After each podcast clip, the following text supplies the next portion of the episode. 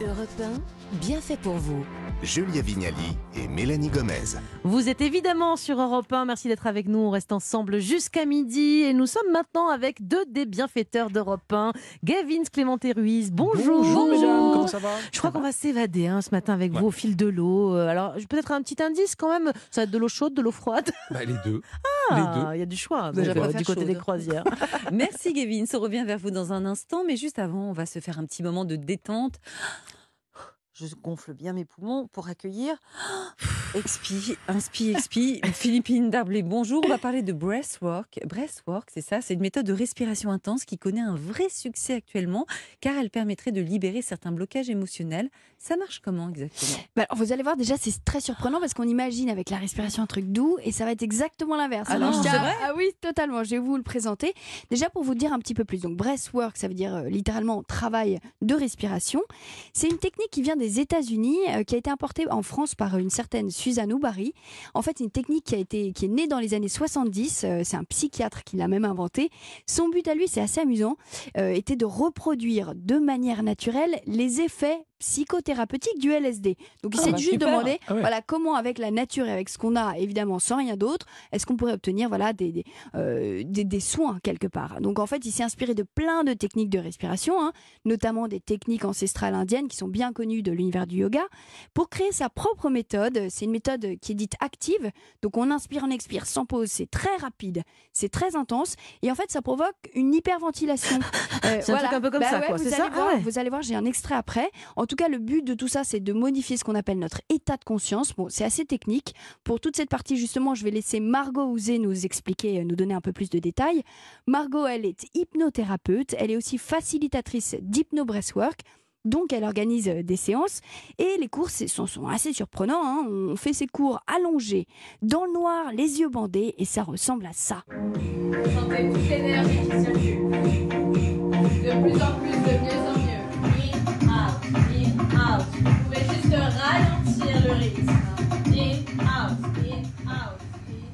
De ralentir à votre rythme. Quand on vient respirer de façon active et alternée, c'est-à-dire sans pause entre l'inspire et l'expire, le taux d'oxygène dans le sang augmente et le taux de dioxyde de carbone baisse. Donc le pH sanguin se modifie, ce qui provoque un état d'hyperventilation qui est assez similaire en fait à l'adrénaline pour les personnes qui sont sujettes aux crises d'angoisse ou aux crises d'anxiété c'est un état assez similaire. C'est une petite phase où alors on va traverser bah, peut-être certaines euh, choses désagréables comme des vertiges, des nausées, des picotements, des crampes. Et finalement, le corps traverse ça finalement pour arriver à se détendre totalement. Plus on va accepter cette phase de stress du corps, plus on va rentrer dans cet état de bien-être. Alors effectivement, c'est très étonnant. C'est pas du tout ce à quoi on s'attend. On peut, ça peut provoquer des tremblements, des pleurs. Moi, j'avoue, je l'ai fait. Ah oui c'est ce qui s'est passé. Ah oui. Ouais, ouais, c'est. euh, alors, ça va jusqu'aux cris pour certains, des rires aux éclats pour d'autres. Apparemment, il y a même des gens qui arrivent à avoir des orgasmes thérapeutiques. Ah, pas pour vous, dire. pas vous, apparemment. Alors, je suis désolée de vous décevoir. Moi, ça a été beaucoup plus soft. Mais par contre, ce qui est vrai, c'est que le but ultime de cette séance, Mm. c'est d'atteindre une vraie forme d'apaisement et de relaxation. Mais moi, ce que j'ai envie de savoir, c'est qu'est-ce que cette méthode, elle, peut, enfin, elle nous permet de travailler quoi au Oh, quotidien voilà, euh, en dehors du fait de parfois pouvoir avoir on, on allait, quoi, mais après. Bah, en dehors de voilà d'avoir de différentes réactions, en fait, ça nous permet de lâcher prise de plein de manières différentes. Par exemple, j'ai parlé à Claire, qui elle a 24 ans, elle est infirmière entre autres pour des enfants polyhandicapés, et elle a vécu, comme on l'imagine, hein, des moments très intenses, très difficiles dans sa vie professionnelle comme personnelle d'ailleurs.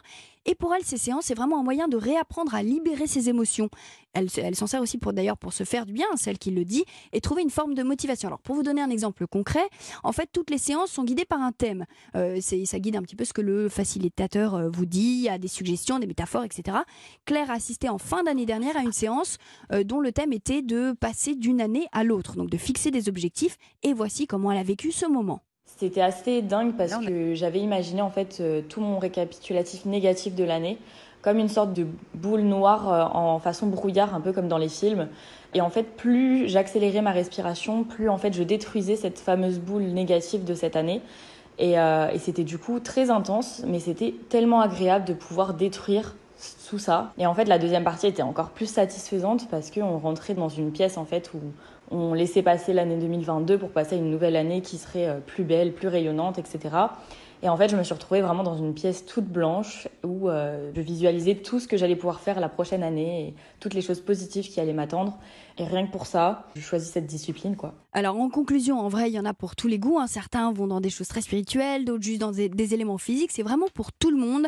La seule contre-indication sont pour les femmes enceintes et les personnes évidemment qui ont des problèmes cardiaques et de tension artérielle. Merci beaucoup Philippine pour cette initiation au breastwork. Allez, on passe à Gavins Clémenté Ruiz.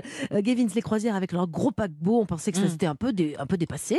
Euh, mais depuis quelques temps, les compagnies de croisière se renouvellent euh, et rivalisent d'idées pour nous redonner envie de partir à bord. Euh, C'est tendance donc la croisière. Complètement. Et ces dernières années, en effet, les co- compagnies de croisière ont cherché à renouveler leur image, vous l'avez dit, notamment en jouant la carte de l'environnement. Et ça marche. Toutes les compagnies de croisière, Croisière Europe, Hurtigruten ou MSC Croisière, j'ai pris les principales, euh, il y en a plusieurs autres, sur leur page internet, quand vous y allez, qu'est-ce qu'elles mettent en avant? Leur impact, leur impact sur l'environnement. À croire qu'avant de choisir sa destination, aujourd'hui, on choisit plutôt celle qui aura Ah le plus faible impact dans l'air comme dans la mer. Et bien justement, qu'est-ce qu'elles font, ces compagnies de croisière, pour être écolo? Alors, plusieurs choses, Julia. Par exemple, chez Croisière Europe, c'est une entreprise familiale française, alsacienne. Ils ont installé des économiseurs d'eau pour réduire de 35% la consommation d'eau et donc de réduire les eaux usées.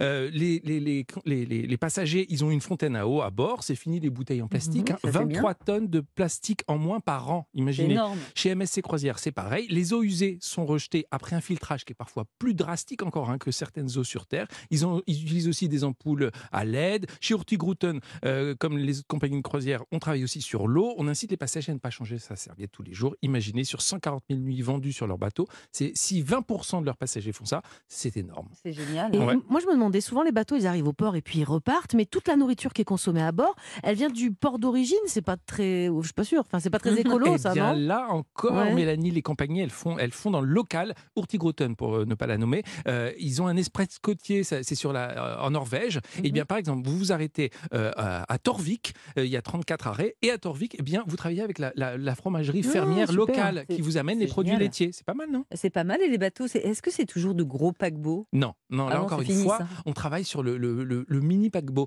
Euh, Europe, euh, par exemple, en- ils accueillent entre 16, à partir de 16 personnes, hein, 16 personnes, Pas ça va, beaucoup, hein, jusqu'à va. 200. C'est comme un bateau privé. hein. Exactement, presque ça.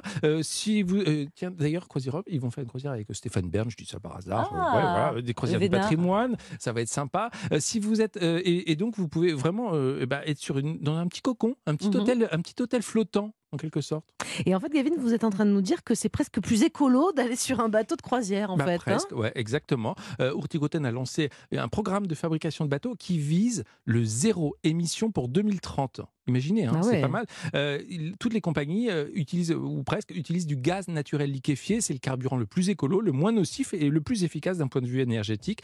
Euh, chez Croisière Europe, par exemple, on rappelle que 453, kil- euh, 453 grammes de CO2 par kilomètre par personne sont utilisés quand vous prenez l'avion et seulement 64 grammes quand vous êtes avec euh, le, bateau. Donc, Ah ouais, franchement, pas c'est- un bon plan. Vous êtes en train de nous dire que c'est tendance, en fait, de faire une croisière. Je pensais que c'était vraiment un vieux truc. Quand on voit le prix de l'avion en ce moment, eh bah, ben, on peut se dire que c'est un bon ra- rapport qualité-prix parce que vous avez et le, transport et la nuitée qui est offerte. Donc, euh, enfin, offerte. Oui, il faut faire le Vous deuil même. Faut quand même payer, animations, non? Mais Et et en plus, vous faites, du, vous faites du bien pour, pour l'environnement. C'est pas Ouais. mal, non? Et par contre, on n'est pas sur des bateaux euh, genre à l'ancienne avec des toboggans partout, tout ça. Alors, ma chère Julia, Voilà, c'est voilà, fini ça. voilà. Le Ça, seul- c'était- la seule animation maintenant, ça va être le paysage. Oh, c'est Ah. beau. Merci beau, beaucoup, Gavin. J'aurais bien aimé vous voir sur un toboggan, pourtant. Je Eh l'ai j'ai déjà un fait gros ça. bateau. Ah, Ah, ça m'est déjà ça, ça arrivé. m'étonne pas. C'est marrant. Ah. C'est hyper marrant. Bon. Entre New York et Paris. Oui, oh, c'est ça. Euh, Non, non, j'ai peur des requins. C'est parfait. Merci beaucoup, Gavins.